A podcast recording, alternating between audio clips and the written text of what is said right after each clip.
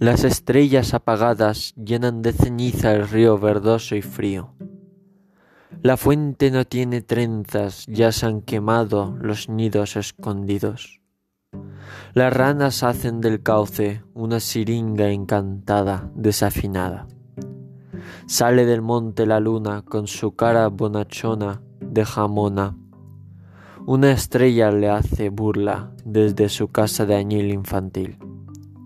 El débil color rosado hace curso el horizonte del monte y observó que el laurel tiene cansancio de ser poético y profético.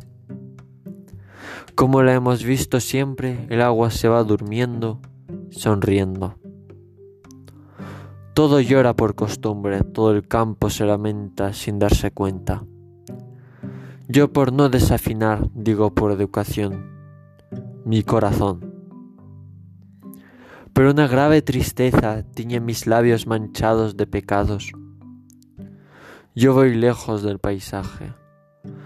Hay en mi pecho una hondura de sepultura. Un murciélago me avisa que el sol se esconde doliente en el poniente. Pater noster por mi amor. Llanto de las almendas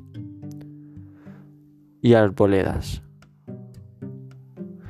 El carbón de la tarde miró mis ojos lejanos, cual milanos, y despeinó mi alma muerta con arañas de miradas olvidadas. Ya es de noche y las estrellas clavan puñales al río verdoso y frío.